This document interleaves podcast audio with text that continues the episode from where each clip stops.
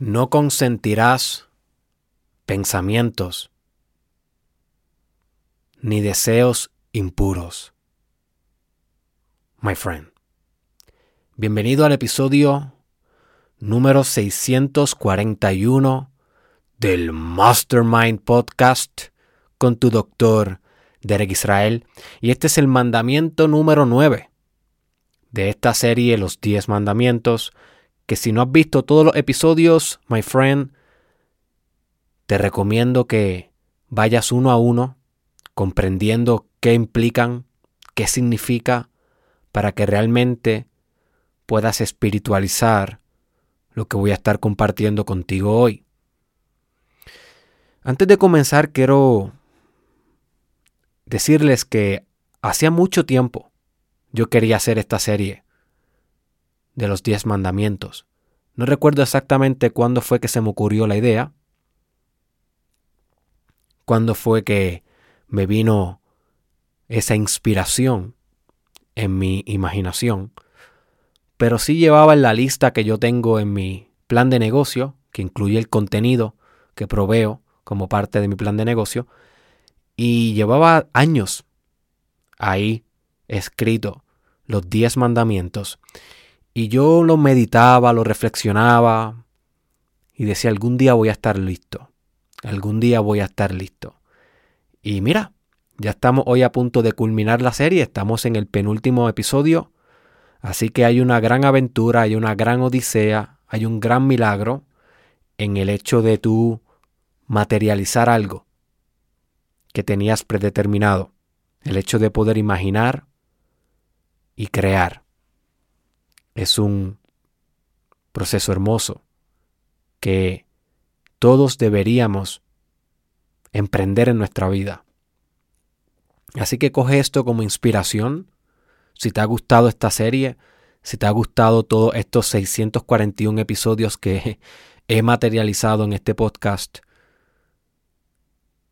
creo que puedes usarlo como inspiración para hacer algo tú, masivamente creativo y yo sé que tal vez tú estás al otro lado diciendo, ay, yo no, yo no soy tan creativo como tú. Tú eres una máquina. Tú eres una bestia creativa. Tú eres un demonio creativo. Pero yo no. Yo soy un tipo normal. No, my friend. Tú no eres un individuo normal. Tú eres un regalo de Dios. Tú eres la conciencia de Dios materializada, encerrada en la humanidad.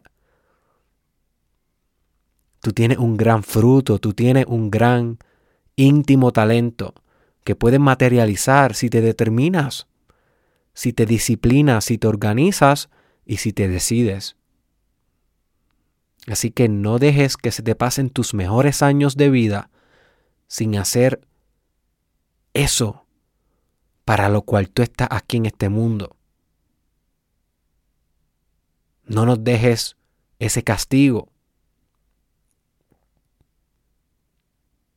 No te autocastigues de esa manera, porque nunca vas a ser feliz si no emprendes ese acto creativo que llama tu corazón.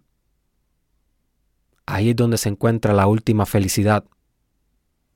Ahí es donde se encuentra tu última potestad. Así que vamos a entrar de lleno en este mandamiento de no consentirás pensamientos ni deseos impuros. Y lo primero que quiero decir de este mandamiento es que aquí sí se acapara lo que es la dimensión sutil de Dios. La dimensión de lo abstracto. La dimensión de lo que aún no se ha manifestado o materializado. Si bien recuerdas, en el episodio número 6 discutimos el mandamiento no cometerás actos impuros. Y te dije en ese episodio que ese mandamiento funcionaba en sinergia o muy bien complementado con el número 9, que es el que estamos discutiendo hoy. La gran diferencia entre uno y el otro es que el de no cometerás actos impuros está hablando de la macrofisicalidad del acto, o sea, cuando mecánicamente acometes un acto impuro, un acto que no es digno de Dios. Eso es lo que significa pureza, que sea digno de Dios, que sea representativo de Dios, que sea Dios. Así que cuando tú cometes un acto impuro, estás cometiendo una acción, una conducta, una macrofisicalidad que no es digna de lo sagrado. Pero ese es el mandamiento número 6. El mandamiento número 9 es diferente. Aquí no estamos hablando de acto. Aquí no estamos hablando de macrofisicalidad.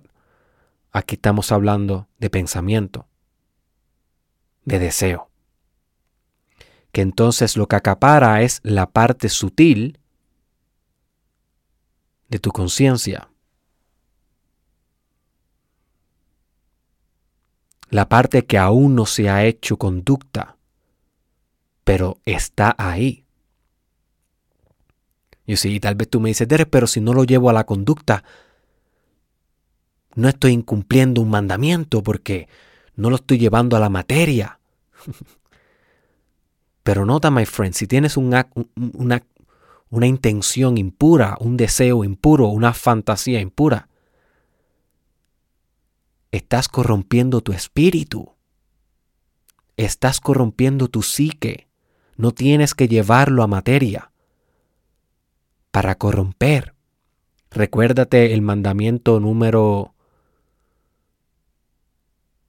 si no me equivoco, número 4, honrarás a tu padre y a tu madre, donde te expliqué que madre significa, significa honrarás a la materia. No destruirás a la materia cuando no la tienes que destruir, no humillarás a la materia, no traicionarás a la materia, no te apegarás a la materia, pero también ese mandamiento dice, honrarás al Padre. Y honrar al Padre no es otra cosa que honrar al Espíritu. Honrar a tu conciencia. Honrar a Dios. No tiene que ver con materia. Tiene que ver con lo sutil, con lo psíquico, con lo mental, con la dimensión metafísica. Así que esta también debe ser honrada por lo tanto, debes estar alerta no solo de lo que haces, sino de lo que piensas, de lo que sueñas, de las variables que manipulas en tu mente. Ambas deben ser puras. Acciones y pensamientos deben ser puros para estar en concordancia con Dios para estar en perfecta armonía con Dios, para ser responsable como Dios. No es una ni la otra, es ambas. You see. Cuán correcto eres en tu mente, my friend. Cuán recto eres en tu espíritu.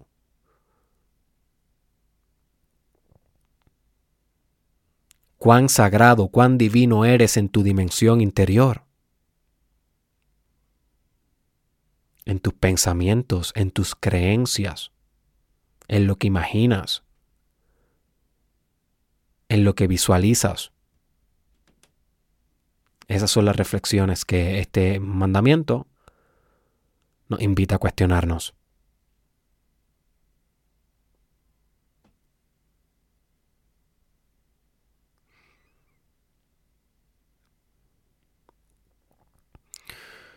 Y una de las razones por la cual este mandamiento es bien importante, a pesar de que uno no llega a la acción en muchas ocasiones, pero nada más el hecho de que esté en tu conciencia el acto impuro o la intención impura, el deseo impuro. Y al final de este episodio te voy a dar una, una lista de 10 pensamientos o deseos impuros para que tengas una idea de cuáles pueden ser estos, entre muchos otros que no voy a mencionar aquí. Pero es muy fácil saber si es impuro o no. Simplemente pregúntate, ¿lo que estoy pensando es digno de Dios? ¿Es digno de la perfección? ¿Es digno de lo sagrado? ¿Sí o no? La respuesta va a ser sencilla. Y si no eres hipócrita contigo mismo, vas a poder responder de manera apropiada y conducirte de manera apropiada. Así que una de las razones por la cual esto afecta a tu espíritu a pesar de que a veces no haces la acción, es porque literalmente aleja tu foco atencional, tu atención del centro de Dios.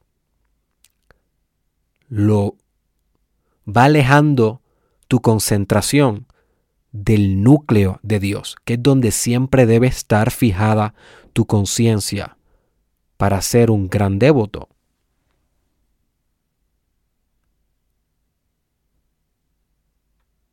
You see.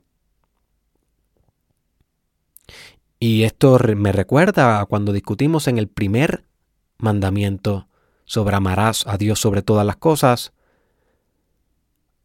A ello enfaticé el hecho de que para amar a Dios sobre todas las cosas tienes que estar fijado en Dios todo el tiempo, porque si otras cosas acaparan tu foco atencional, lo que quiere decir es que otras cosas pueden acaparar tu jerarquía de prioridades.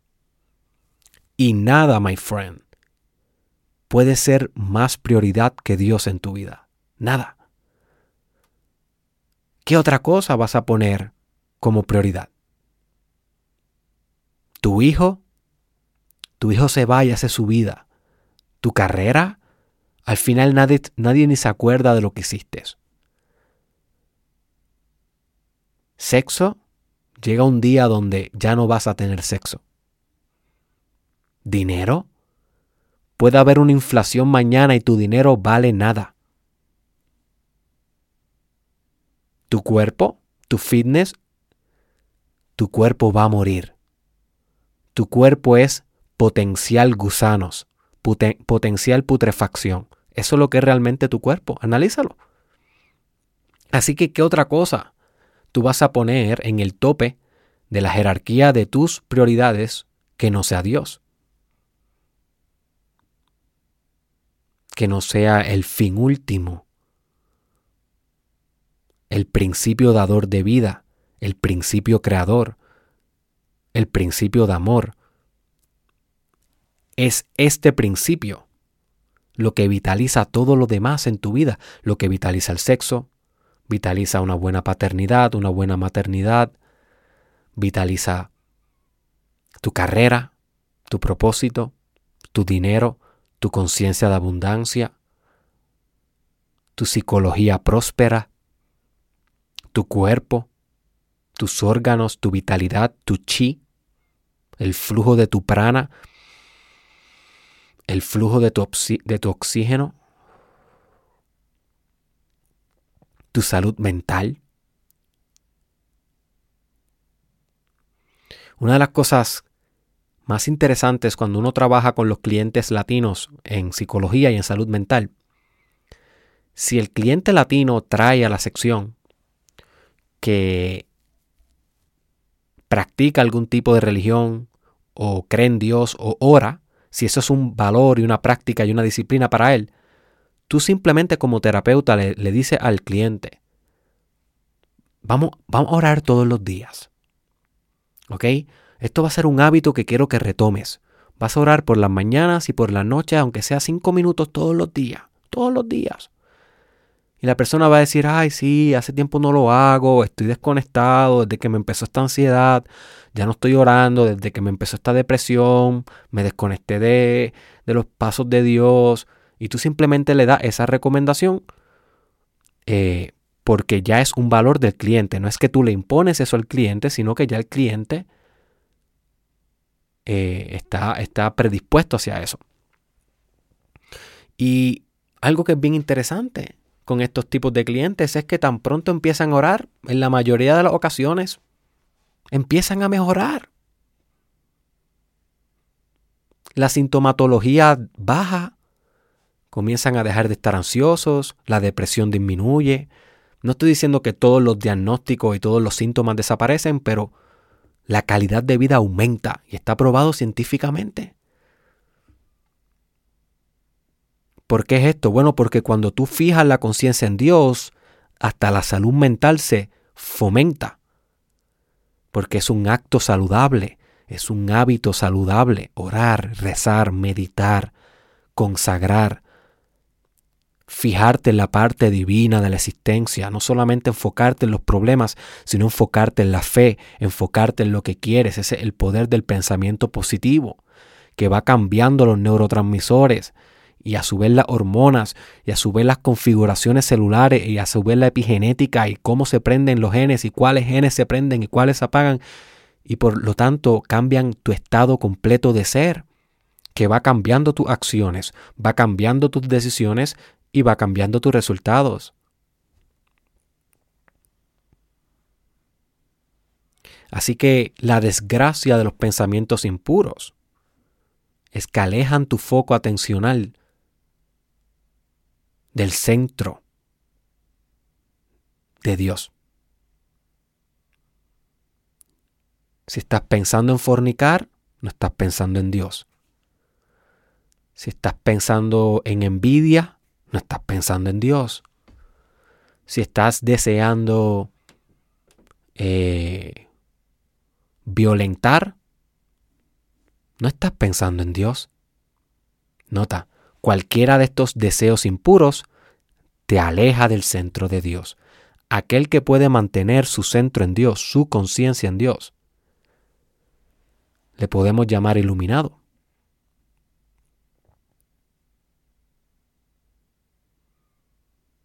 You see.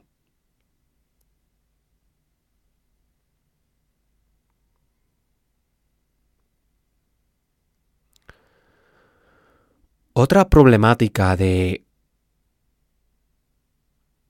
sostener deseos impuros o cultivarlos en tu mente es que limitan la manifestación de Dios en tu imaginación.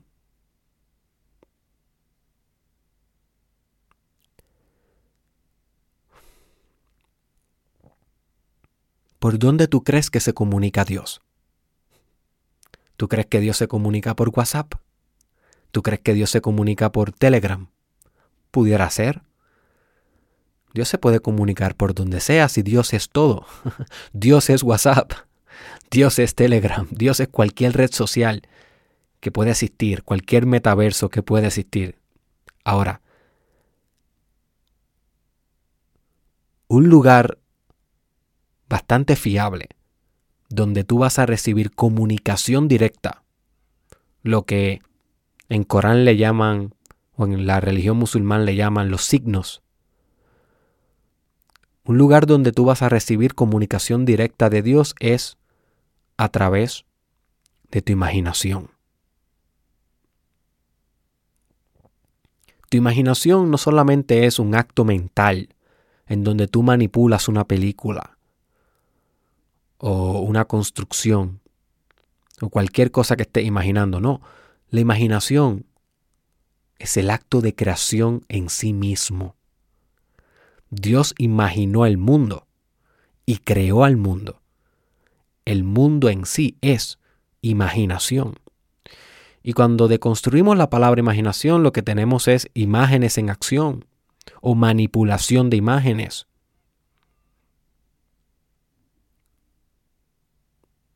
Cada una de las imágenes que tú ves en tu imaginación provienen del parental o de, discúlpame, del primordial imago. La imagen primordial. De la imagen primordial provienen todas las otras imágenes. ¿Y cuál tú crees que la imagen que es la imagen primordial? Dios. Dios es la huella digital de todas las posibles imaginaciones que podemos engendrar en la raza humana y en cualquier otro tipo de especie. La imaginación en sí es el discurso de Dios, tu imaginación. Por eso es que puedes lograr tantas cosas grandes con tu imaginación. Si te atrevieras a seguirla, si, te atrevieras a cultivarla como un artista, que la trata como la cosa más pura que puede tener. No hay nada más puro para un artista que no sea la imaginación. De esto es que vivimos. de imaginar. Y no solo imaginar, sino concretizar lo que imaginamos en algo tangible, en algo que pueda deleitar al mundo, en algo que pueda transferir belleza. Y nota cómo Dios, como un verbo, está en cada uno de los procesos. Desde que el artista imagina hasta cuando el artista va materializando su arte, hasta cuando el arte está hecho y cuando el receptor lo contempla y se transfiere belleza. Y en cada uno de esos procesos de creación artística, ¿quién tú crees que está sonriente con unas gafas puestas y una túnica violeta dentro de la estructura? Dios. The primordial imago. La imagen primordial, la primera imaginación, la imaginación materna, la matriz de la imaginación. Y tal vez tú me dices, Derek, ¿y por qué con gafas y por qué con una túnica violeta? ¿Dónde sacaste eso? de mi imaginación. Porque puedo hacerlo, porque lo puedo imaginar. Porque me atrevo a imaginar, porque Dios se atreve a imaginar. ¿Por qué no atreverme a imaginar? Si yo soy Dios, al igual que tú eres Dios y todos lo somos. Dios es todos nosotros a la misma vez. Yo sí, y podemos imaginar. Ese es nuestro derecho. Como creadores del universo, podemos imaginar nuevas formas en el universo. El universo ni siquiera existe hasta que nosotros inventamos la palabra universo, el concepto universo. Nosotros imaginamos el universo.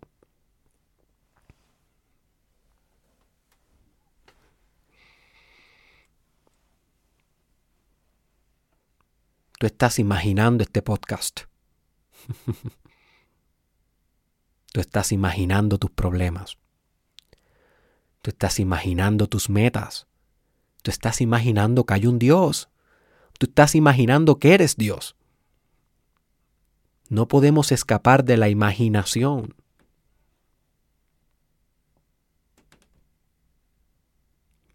Y esa debería ser la última y más bella religión, tu propia imaginación. Después de comprender esto, vas a entender por qué yo no voy a la iglesia, y no es que sea un hater de la iglesia, pero es que me di cuenta que la iglesia más pura, más divina, está en mi imaginación. Y tu iglesia más pura y más divina está en tu imaginación. Pero tienes que cultivarla.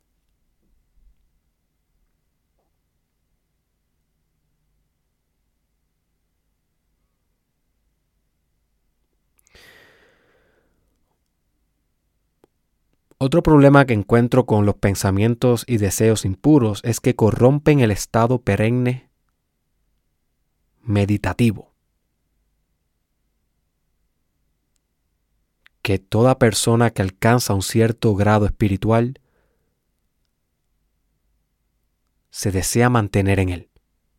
No se desea mantener en él con un apego extremo en el que si no está en él no es feliz, pero si es una meta espiritual, poder mantener un estado meditativo todo el tiempo.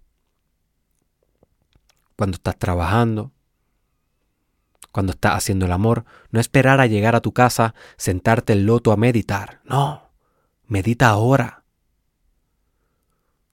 Mientras estás escuchando este podcast, medita ahora. Con mi voz, medita ahora. Cuando estás conduciendo tu vehículo, medita ahora cuando estás en una reunión del trabajo, cuando te estás bañando. Medita. Esto es mindfulness. El mindfulness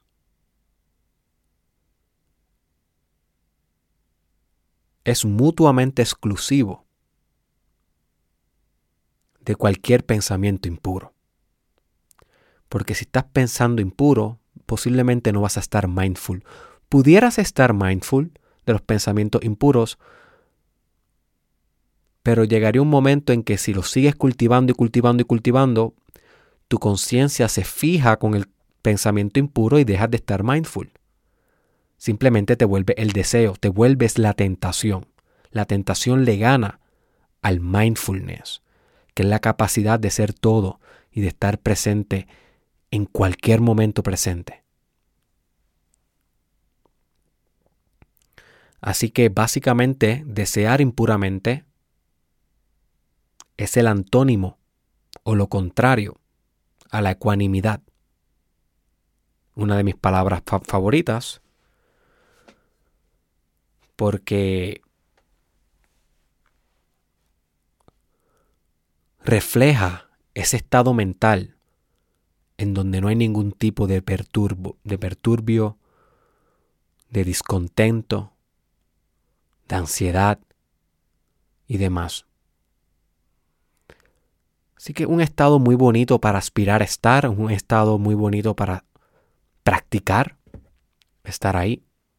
A pesar de que no siempre va a lograr estar ahí, pero dime qué cosa más bonita tú puedes aspirar que no sea vivir en ecuanimidad. No es otra cosa que vivir con Dios,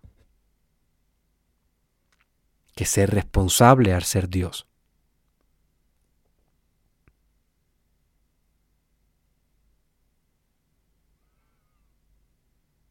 Esa ecuanimidad es la paz mental que busca todo estudiante espiritual. Yo aún no he conocido un estudiante espiritual que uno de sus metas más grandes no sea desarrollar paz mental.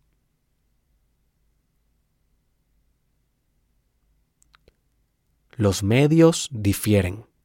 Algunos alcanzan eso a través del tantra, otros del yoga, otros a través del catolicismo, otros a través del budismo, hinduismo. Cual sea tu técnica, tu estrategia y tu práctica, that's on you. Pero at the end of the day, todos estamos buscando lo mismo. Paz mental.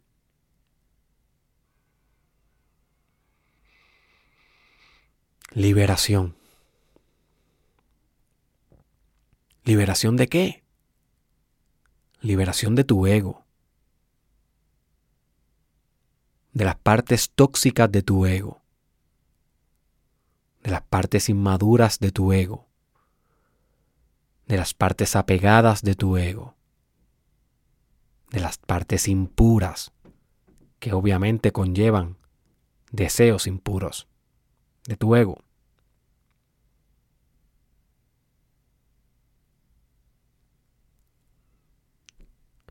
Otro problema que identifico con mantener deseos impuros es que acorta la potencia de tu acción. Achica la potencia de tu acción. No puedes accionar potentemente si estás pensando impuramente. You see. Y esto es algo que se refleja muy bien en el área sexual. Si tú estás pensando mientras estás teniendo sexo o haciendo el amor, si estás pensando más que en la fornicación, en el placer, en el orgasmo, en el salvajismo del acto, en, el, en la bestia sexual que eres, si estás solamente enfocado en eso,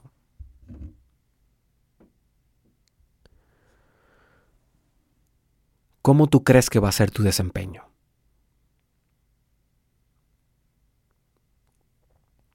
Y tal vez tú dices, bueno, Derek, va a ser bien salvaje, tú sabes. Hay algunos que nos gustan los salvajes. Sí. Pero ¿da cuándo acá? Salvaje significa efectivo.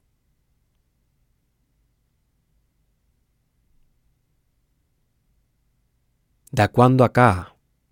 Salvaje significa potente. No confundas fuerza con poder, my friend. el poder no necesita demostrar nada.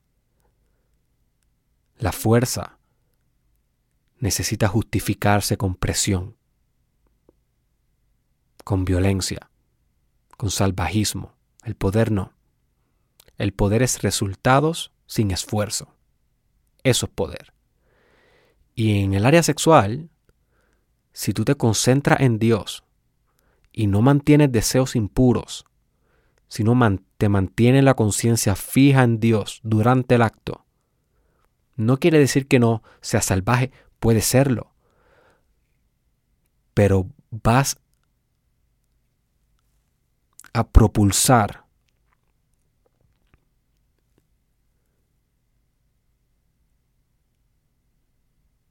desde Dios, no desde el ego. Vas a amar desde Dios. Vas a hacer el amor a través de Dios. Y tu acción va a ser mucho más efectiva. Créeme, my friend, que ninguna pareja te va a olvidar. Recuerdo una vez que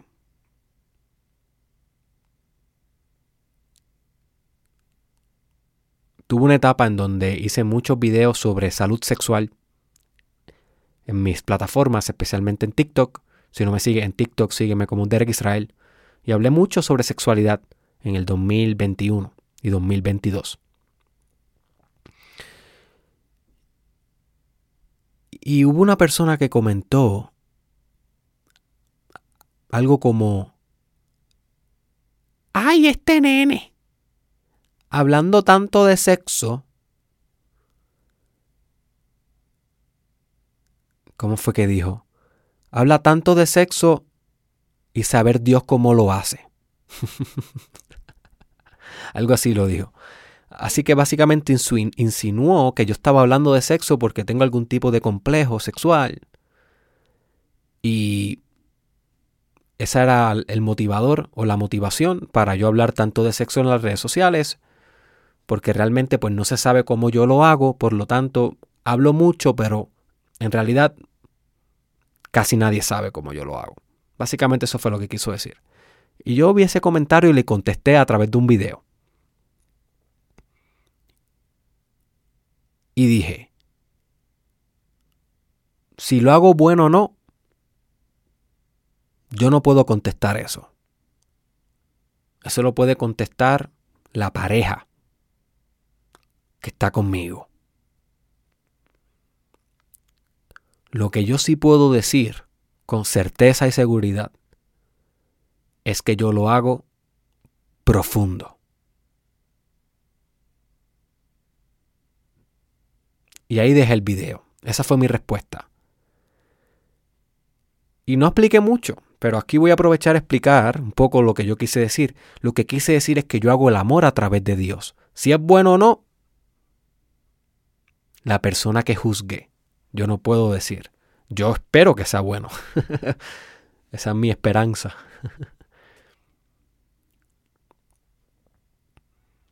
Pero lo único que yo puedo asegurar es que cuando yo hago el amor, yo conecto con Dios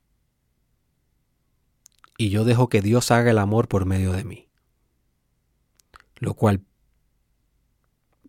nos lleva en la mayoría de las ocasiones a una experiencia complementariamente profunda. Ahora, ¿puede que haya alguien que considere que eso no es bueno? Definitivamente pudiera pasar.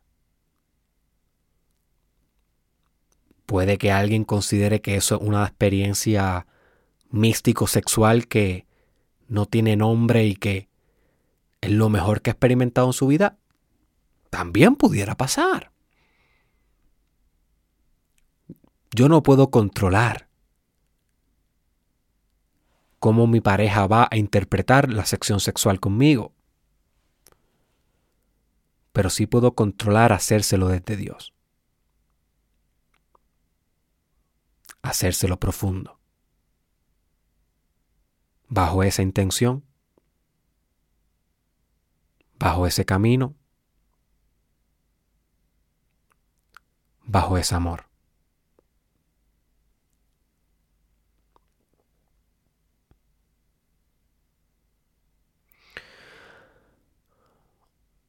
Otra problemática que puedo identificar con sostener o cultivar deseos impuros o pensamientos impuros es que te desvía de tu destino. Te desvía de tu propósito. No puedes estar pensando impuramente y encarnando tu destino todos los días. Que de eso es lo que se trata mi libro, Encarnando tu destino. El link está en la descripción. Para esas personas, para esos de ustedes que saben que tienen un destino formidable y están buscando herramientas para encarnarlo definitivamente, ese libro va a ser excelente compañía. Encarnar tu destino no es algo fácil. Y la próxima serie que voy a estar realizando en el Mastermind Podcast se va a llamar Encarnando tu Destino, la serie, donde te voy a discutir 10 pasos esenciales para encarnar tu destino, algo que va a ser complementario con el libro. Encarnar tu destino no es fácil. Es una odisea. Es una aventura. Si fuera fácil, todo el mundo estuviera viviendo una vida de destino, y pregúntale a cuántas personas, o pregúntale a las personas a tu alrededor, oye, ¿tú estás viviendo tu destino? La mayoría te van a decir, no creo, yo ni sé cuál es mi destino, yo ni creo en eso. Bueno, yo estoy viviendo, pues, no sé, tú sabes, trabajando. en la mía, como dicen en Puerto Rico, en la mía, estoy en la mía, tranquilo. Yo soy feliz así. Yo soy feliz así y bebiendo una cerveza.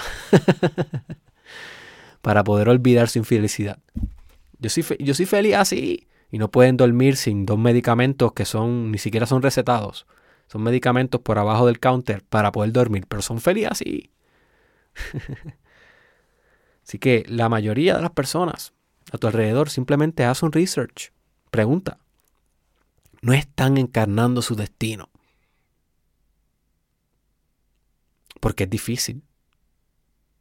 Es difícil conocer cuál es tu destino.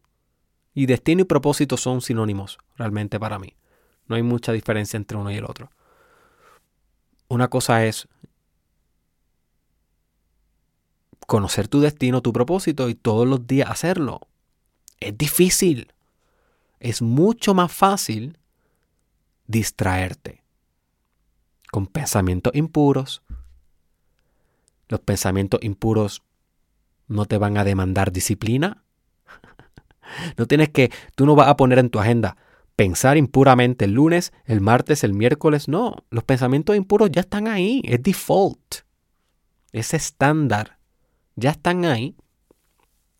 No necesitas disciplinarte, ni organizarte, ni crecer, ni coger un curso, ni aprender algo nuevo, ni estirar tu potencial. No necesitas nada. Para pensar impuramente simplemente necesitas estar vivo. Así que la guerra automáticamente uno la pierde si uno no hace nada al respecto. Si no haces nada al respecto vas a perder la guerra contra el diablo.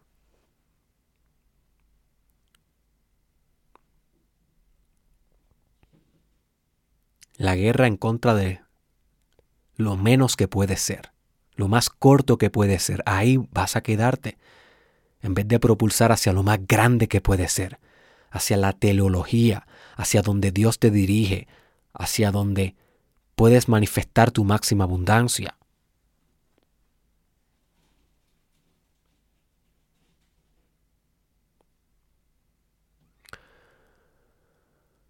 Así que mucho cuidado con los pensamientos impuros. Y si tú eres una persona que estás bien desconectada de tu destino, pues mira, evalúa cuántos pensamientos impuros estás cultivando al día. Porque en proporción a ellos posiblemente es la carencia de tu destino y de tu propósito.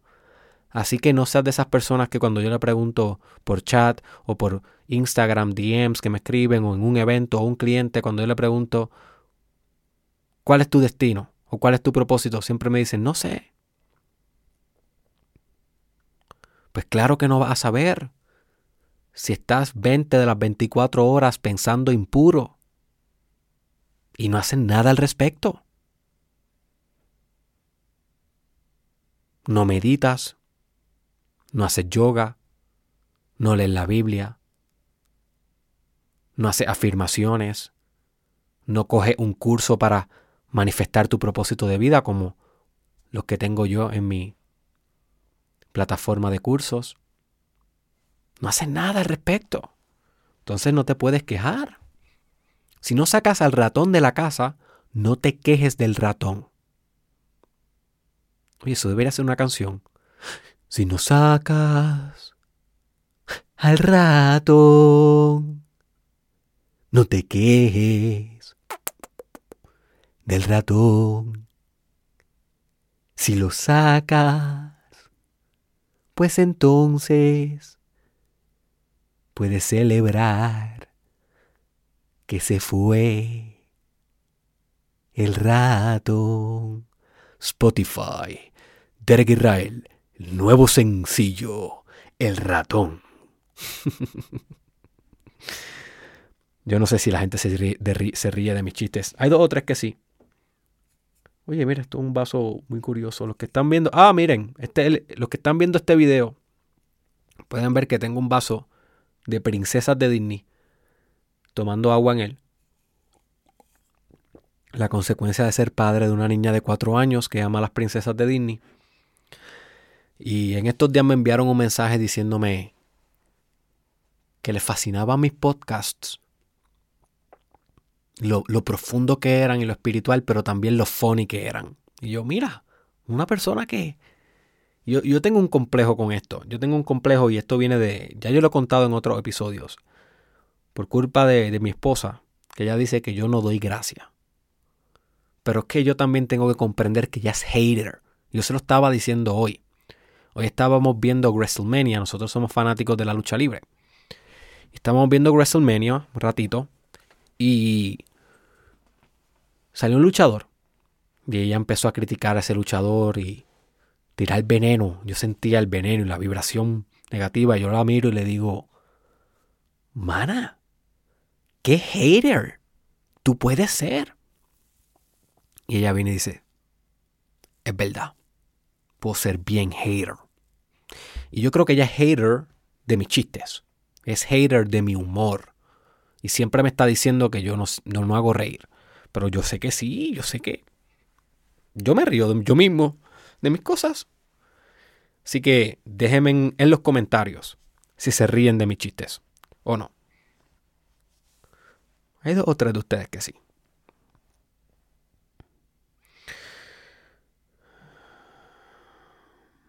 Así que por último, para concluir la reflexión y pasar a la lista de los 10 pensamientos impuros que quiero discutir contigo para que te mantenga alerta y los puedas exorcizar en tu día a día.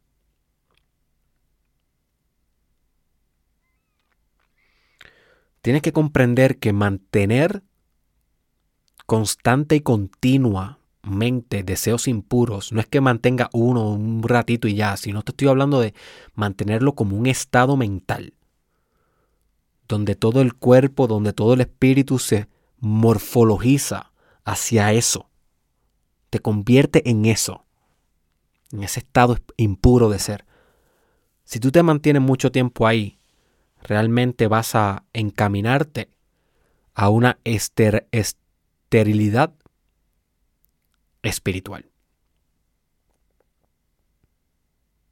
Un estado de pecado continuo que en otras palabras es ser menos de lo que puede ser.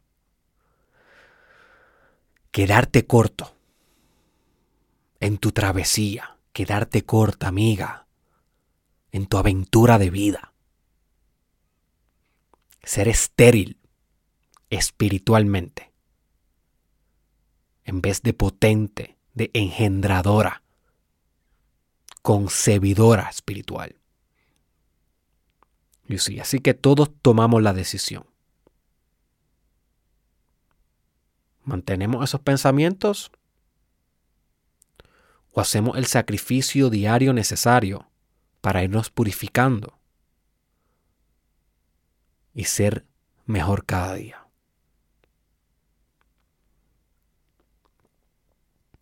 Así que vamos directamente a la lista de los 10 deseos o pensamientos o estados mentales impuros. Esta va a ser la parte más pragmática del podcast. Y básicamente lo que tienes que hacer es estar pendiente de cuando estás inculcando estos pensamientos en ti. Estás poseído por estos pensamientos y y eso es lo que pasa también con las posesiones demoníacas. Uno piensa que eso es como en las películas donde tú vas a estar poseído por una cosa rara ahí. No, realmente una posesión demoníaca lo que significa es que estás poseído por un patrón de pensamiento negativo.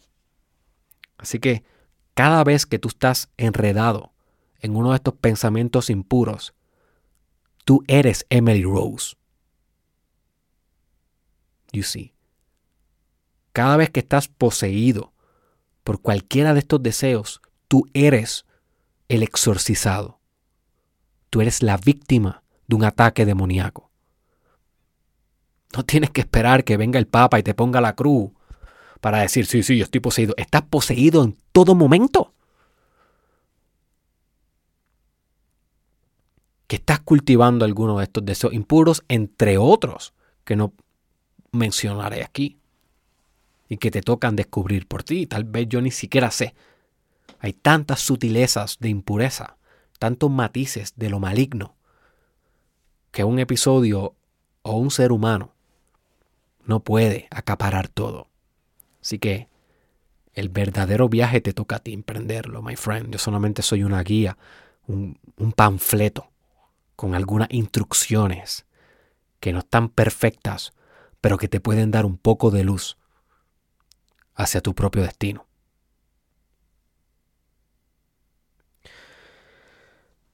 Así que el primero de estos pensamientos es el pensamiento basado en la crítica. Esto es un deseo impuro o un pensamiento impuro porque el mundo va a criticar, eso es lo que hace el mundo, el mundo juzga, ¿qué le hicieron a Jesús? Juzgar, juzgarlo. Así que cuando tú estás sobreenfocado en la crítica, en cómo te están criticando, en si están hablando bien o mal de ti, y tú estás todo el tiempo dándole energía a eso. Nota, my friend.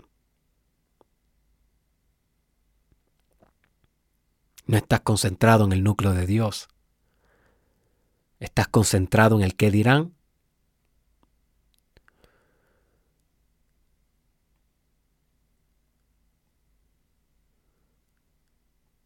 y vas a terminar estéril espiritualmente. Ahora, no es que no recibas feedback, debes recibir feedback, pero no debes enamorarte del drama de la crítica. ¿Notas un drama? Hay personas que les fascina que los critiquen. Muchas celebridades son así, personas famosas son así. Les fascina, les da gasolina. Pero nota, la mayoría de esas personas están tan y tan alejadas de Dios. Son 0.0% iluminadas. Son las personas menos espirituales del mundo. Esas son las que siempre van a estar pendientes en las redes sociales de la crítica, haciendo un bochinche nuevo, haciendo un chisme nuevo, haciendo un conflicto nuevo. Les fascina el drama. Porque odian a Dios. Si amaran a Dios, odiaran el drama. Dios no es drama.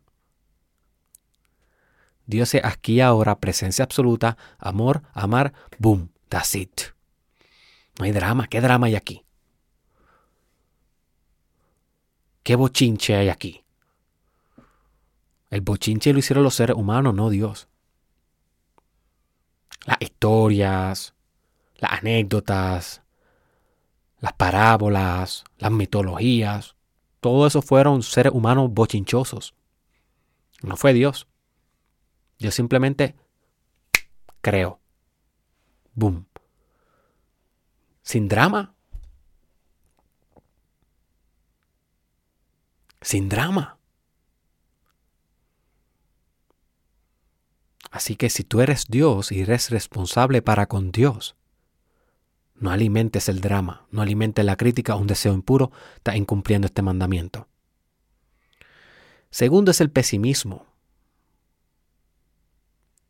Es un pensamiento muy impuro, el pensar que todo te va a ir mal, todo te va a ir mal.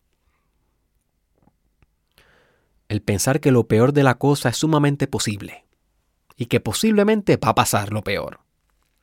El que quiere lo peor, my friend, crea lo peor. Eso se llama una autoprofecía cumplida. No tienes que ser muy inteligente, no tienes que ser muy líder, ni muy avanzado para crear exactamente lo peor. Simplemente tienes que ser pesimista. No tienes que esforzarte para ser pesimista.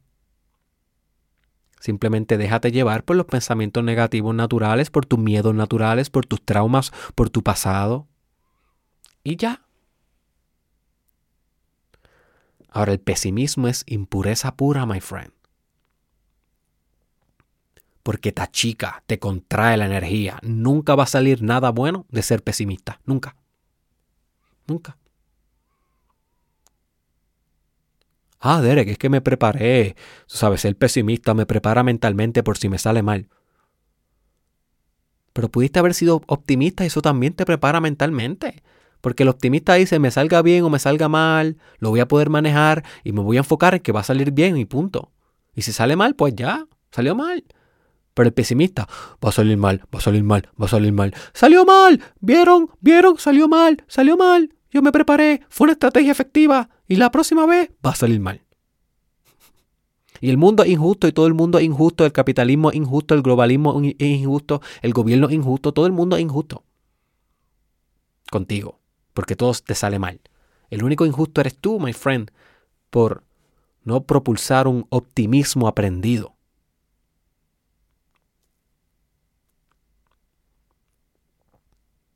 Volverte optimista como parte de tu ingeniería psicológica, como parte del desarrollo y elaboramiento de tu mindset.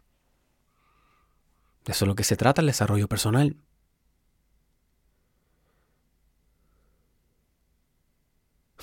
Recuerdo una vez que un colega me dijo, Derek, nunca había conocido una persona tan positiva como tú. Yo le dije, esto no es natural. Esto es una ingeniería psicológica. me miró como que, ¿qué? Pero yo, yo la entendí, yo, yo entendí lo que quise decir. Y básicamente lo que le quise decir es que, mira, no es que mi mente funcione así natural, es que si, no, si, si yo no me programo para ser optimista, ¿qué voy a ganar con ser pesimista? Si eso es lo natural, eso es lo que va a venir natural. Así que tengo que esforzarme hacia el otro lado para conocer lo que hay al otro lado de la puerta. ¿Qué otro yo superior hay al otro lado de la puerta? You see.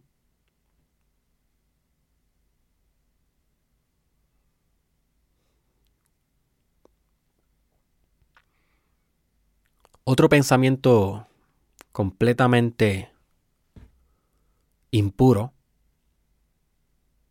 celos. Celos posesivos. Porque hay veces que te van a dar celos y algo bien involuntario.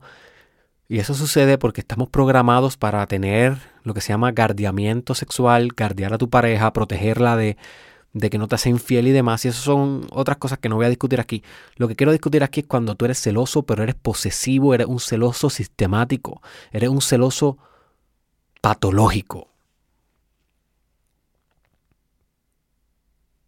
Y sabes que eres así, no haces nada al respecto, no buscas ayuda psicológica, no haces nada.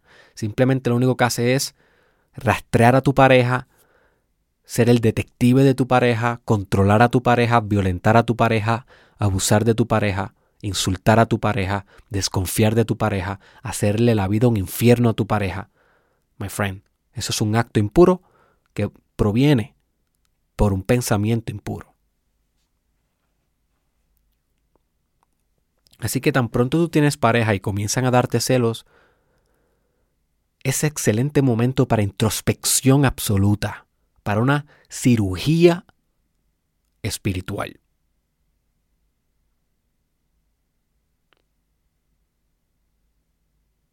¿Ok? No puedes dejar que eso pase por desapercibido.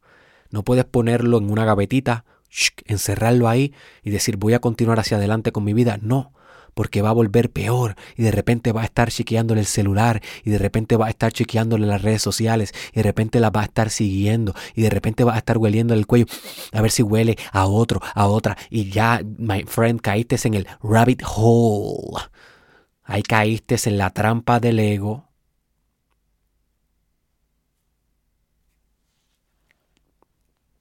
Y lo próximo que viene es una relación tóxica, en donde tú Eres el protagonista. Y qué bonito ser un estudiante de desarrollo personal e incurrir en relaciones tóxicas. No es nada bonito. No es nada bonito.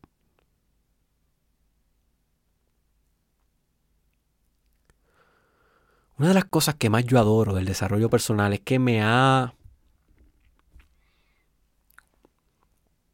preparado muy bien para evitar relaciones tóxicas. Antes de que yo estuviera en este mundo, mis relaciones eran súper tóxicas. Desde mi parte y la parte de la muchacha. Porque yo le permitía eso. No tenía ningún estándar supremo en relaciones, no sabía de límites en relaciones, no aplicaba desarrollo personal a la relación. No hacía nada de eso y la relación era como la mayoría.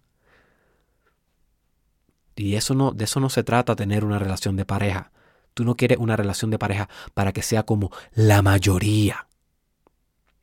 Tú quieres una relación de pareja para que sea una leyenda, algo épico, una narrativa extraordinaria, una aventura, una conjunción, un sueño. Y eso se trabaja en el día a día, algo que sucede ya, pero ese es el ideal.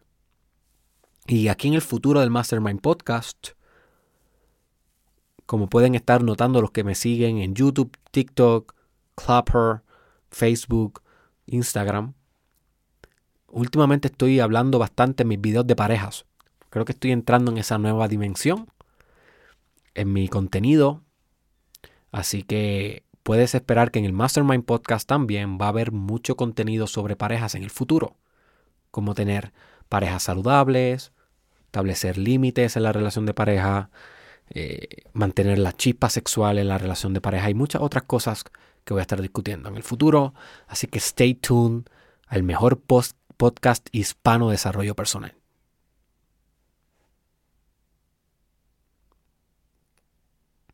El cuarto pensamiento impuro que te quiero discutir es la codicia. Creo que obvio, codiciar querer más y más y más y más y más y más, nunca va a estar satisfecho.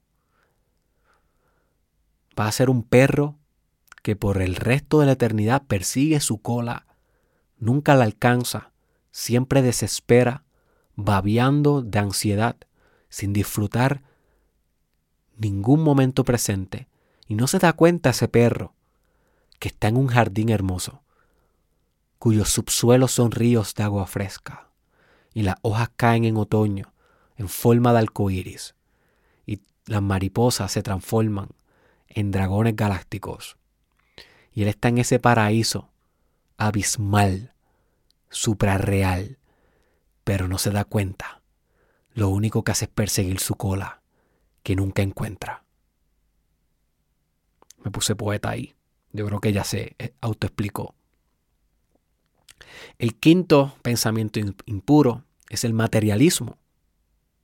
Enfatizar, enfatizar en tu conciencia la materia, lo físico, lo material, los bienes materiales, y de eso vamos a estar hablando en el último mandamiento, que básicamente es una mezcla de estas dos últimas, estos dos últimos deseos impuros, codicia y materialismo, porque el mandamiento número 10 se llama no codiciarás bienes ajenos o materias ajenas. You see? Así que sobreenfatizar el materialismo es dejar a un lado a Dios. Porque Dios es mucho más allá que material. Dios es espiritual. Así que el gran significado de la vida no lo va a encontrar en el dinero, en la casa gigante que quieres, en el carro del año. Esas cosas son buenas y ojalá las puedas conseguir. Y si aplicas tu desarrollo personal a tu vida profesional, las vas a conseguir. Pero no es lo único, ni es lo último, ni lo prioritario. Lo prioritario es tu espíritu. My friend. Tu amor. Tu salvación. ¿Cómo tú compras tu salvación?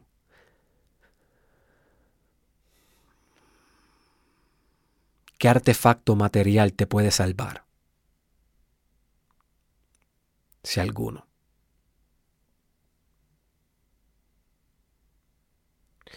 El sexto pensamiento impuro es el autojuicio, autocastigarte,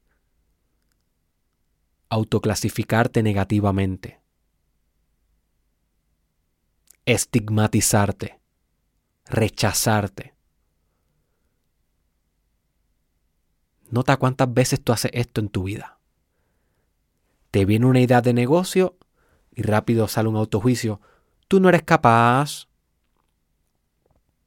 La última vez tú fallaste cuando intentaste vender esto, tú no eres capaz.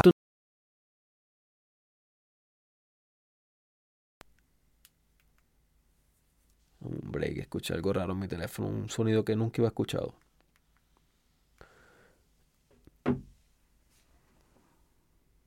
You see, el autojuicio nos protege de ser nuestra mejor versión. Porque el autojuicio es similar, es análogo a una cárcel física. Siempre y cuando tú te autojuicies, tú te mantienes en esa cárcel, en los parámetros de seguridad que te da la cárcel. Y la cárcel es muy segura, muy segura. Tú no sabes cuántos presos me decían a mí. Yo prefiero mil veces vivir preso que vivir en la calle porque aquí yo estoy seguro.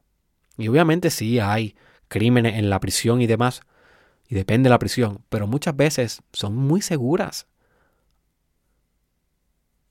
Comen tres veces al día, tienen siempre donde dormir, están rodeados de oficiales por todos lados. ¿Qué, qué, qué ambiente más seguro? Sus enemigos están esposados, están encerrados también. Y sí, siempre hay conflictos y peleas y motines y asesinatos, los hay. Pero es un ambiente seguro en muchas ocasiones.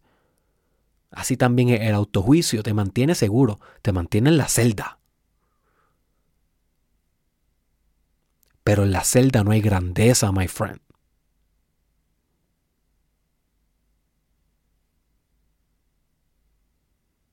En tu cárcel autocreada. Ahí no está tu potencial. Ahí está tu limitación.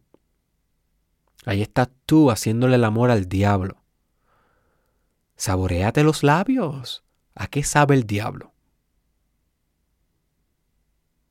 Tiene su sabor en tus labios siempre que te enjuicias, cuando te rechazas, cuando te minimizas, cuando te encierra en tu propia cárcel.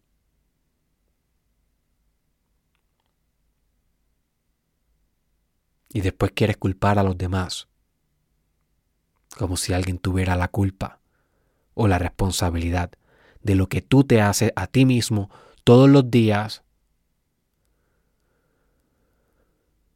Y por eso no avanzas con la velocidad que pudiera avanzar en tu vida y en tu conciencia y en tu alma y en tu espiritualidad.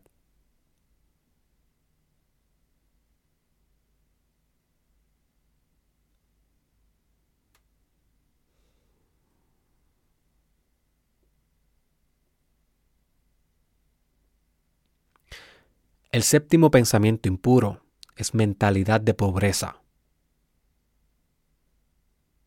También le podemos llamar mentalidad de carencia, que es lo opuesto a tener una mente de abundancia,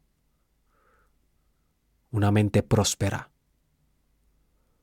una mente fluyente. Nota que puro se escucha eso. Una mente abundante, una mente que está fijada en el núcleo de Dios, a nivel económico, a nivel expansivo, a nivel comercial, a nivel espiritual, a nivel sexual, todos los niveles a nivel de vida. Es dador de vida, generador de nuevas oportunidades, de nuevas posibilidades, de nuevas configuraciones de ser. La mente de carencia es todo lo contrario. Es la mente que siempre se enfoca en lo que falta, en lo que no hay, en lo que no se te ha dado, en lo que careces. Siempre pensando que vas a ser pobre, que no debes cobrar lo que vales, que no debes cobrar lo que mereces. Yo sí. Mente de pobre. No hay nada de malo con ser pobre. A nivel económico o social. Yo no soy rico, ni, ni, ni, ni me crié rico.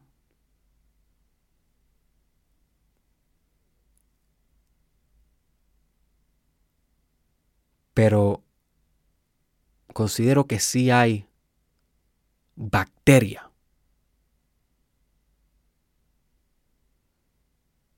Cuando conservas la mente de pobre. No es lo mismo ser pobre y tener mente de pobre. Y si tú dejas la mente de pobre al lado, va a llegar un momento donde va a dejar de ser pobre. Porque tus acciones van a empezar a cambiar. Ahora tienes que tener cuidado porque muchas veces los otros pobres que no quieren cambiar su mindset quieren arrastrarte a ti a que te quedes con ellos. Y te van a criticar tus ideas, van a sabotear tus cosas y demás, y eso va a pasar, puede pasar hasta con tu misma familia.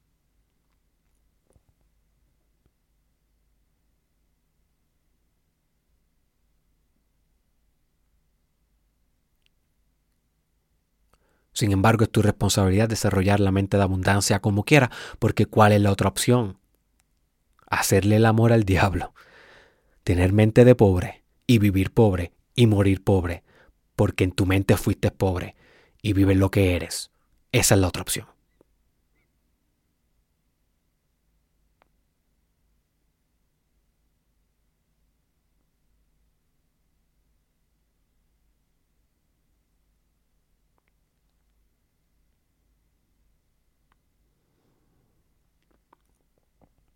El próximo deseo pensamiento impuro es el pensamiento de dependencia.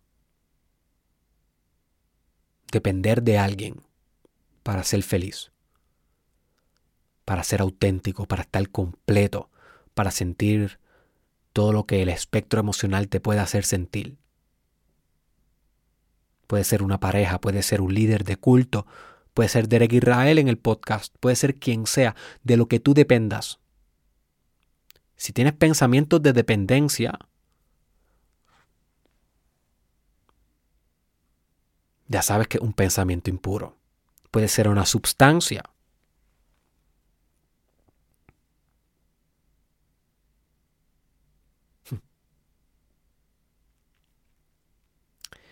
Hay tantas personas que dependen del café para subsistir. Eso, es un pensamiento impuro. Y tal vez tú me dices, no, pero Derek, pero es que el café, chico, pero el café no hace daño, el café es legal. ¿Por qué tan hater? No es hater, my friend, es que si dependes de cualquier cosa, ya te estás despegando del núcleo de Dios. ¿Por qué no dependes mejor de Dios? ¿Por qué en vez de tomarte el café en la mañana no oras por tres horas corridas? Mira, yo llegué a ser adicto al café. Yo sé lo que te digo, llevo dos años y pico sin tomar café. Y cuando me hice adicto al café, Yo sentía que si no tomaba café en la mañana no sentía la energía, no sentía el ímpetu para dominar mi día. Y sin embargo, ahora que no tomo café, porque purifiqué esa parte de mí, en mi cuerpo y en mi pensamiento, ahora yo en las mañanas oro, en muchas ocasiones tres horas diarias, en la mañana tan pronto me levanto, y cuando empiezo mi día como tal, que ya culminé la oración, estoy igual o más frenético, enérgico que si me hubiese tomado un telmo gigante de café negro por orar. Porque Dios me brinda naturalmente, sin ninguna sustancia interna, eh, externa, la misma energía que me brindaba el café. O más. Una energía mucho más pura. No necesito la sustancia externa. You see. No estoy hateando el café. Bebe café. Pero si sientes que estás dependiendo del café, bájala la dosis hasta que no dependas. Hasta que puedas estar dos, tres días sin tomar, después toma un día, así. No se trata de que no te dé un gustito. A mí me encanta el café. Se trata de que no dependas. Para que seas lo más puro posible y puedas andar en el camino recto. En el camino de tu destino que si un día no hay café, se extingue el café, tú puedas como quiera continuar firme en tu destino, no roto, tirado en el piso llorando porque se extinguió el café. Como si eso fuera esencial para la vida, como si fuera oxígeno.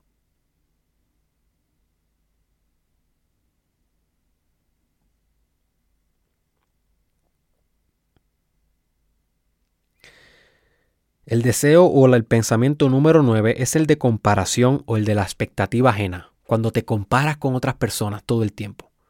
O cuando te comparas para lo que tu papá quería para ti, o lo que tu mamá quería para ti, o lo que tu pareja quiere para ti, o lo que tu ex quiere para ti, o lo que tu cultura, tu religión, tu círculo social, tus profesores, tu jefe, cualquier persona, cuando te establecen una expectativa y tú te pasas comparando tu desempeño con esa expectativa es un pensamiento impuro. Porque ¿quién te define a ti? My friend, ¿quién tiene ese derecho? ¿Quién tiene el derecho de decirte a ti lo que puede ser o lo que no puede ser? Nadie. Nadie tiene ese derecho. Eso es un autoderecho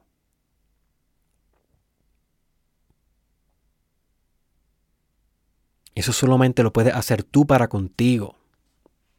Tus estándares propios. Compárate con quién era el año pasado, compárate con quién eras el mes pasado, compárate con quién eras la semana pasada, compárate con quién eras ayer, la hora pasada, el minuto pasado, contigo, tú, tú con tú, tú con tú.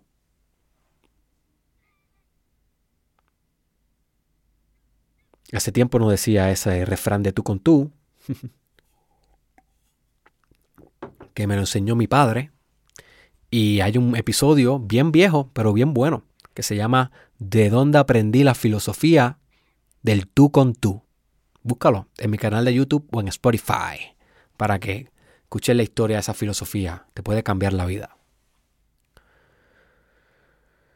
Así que compárate contigo mismo, my friend. No te compares con nadie. Deja el drama que tienes sobre la expectativa ajena. Enfócate en lo tuyo Enfócate en Dios y mira hacia el frente nada más en una sola dirección.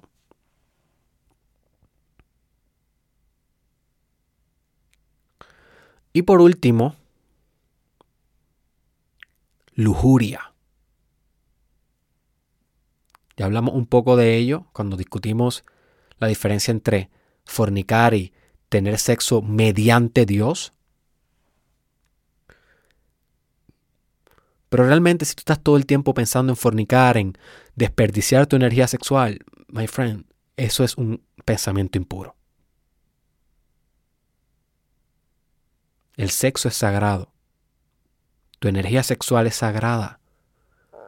La puedes transmutar hacia arte, hacia mejores cosas. Tengo este bigote como que, tengo un bigote, como están viendo en el video, bigote bien travieso, se me mete en el labio, no me deja ser feliz. Dependo de que este bigote, estoy cometiendo un pensamiento impuro ahora mismo y un acto. Dependo de que este bigote no se me meta en el labio para ser feliz. Mira, mira, mira, mira. Eso es el diablo. el diablo está bregando con mi bigote ahora mismo para distraerme del núcleo, del centro, que es el podcast, mi presencia, lo que estoy intentando comunicarte y transferirte. El diablo se está metiendo con mi bigote. Anyways.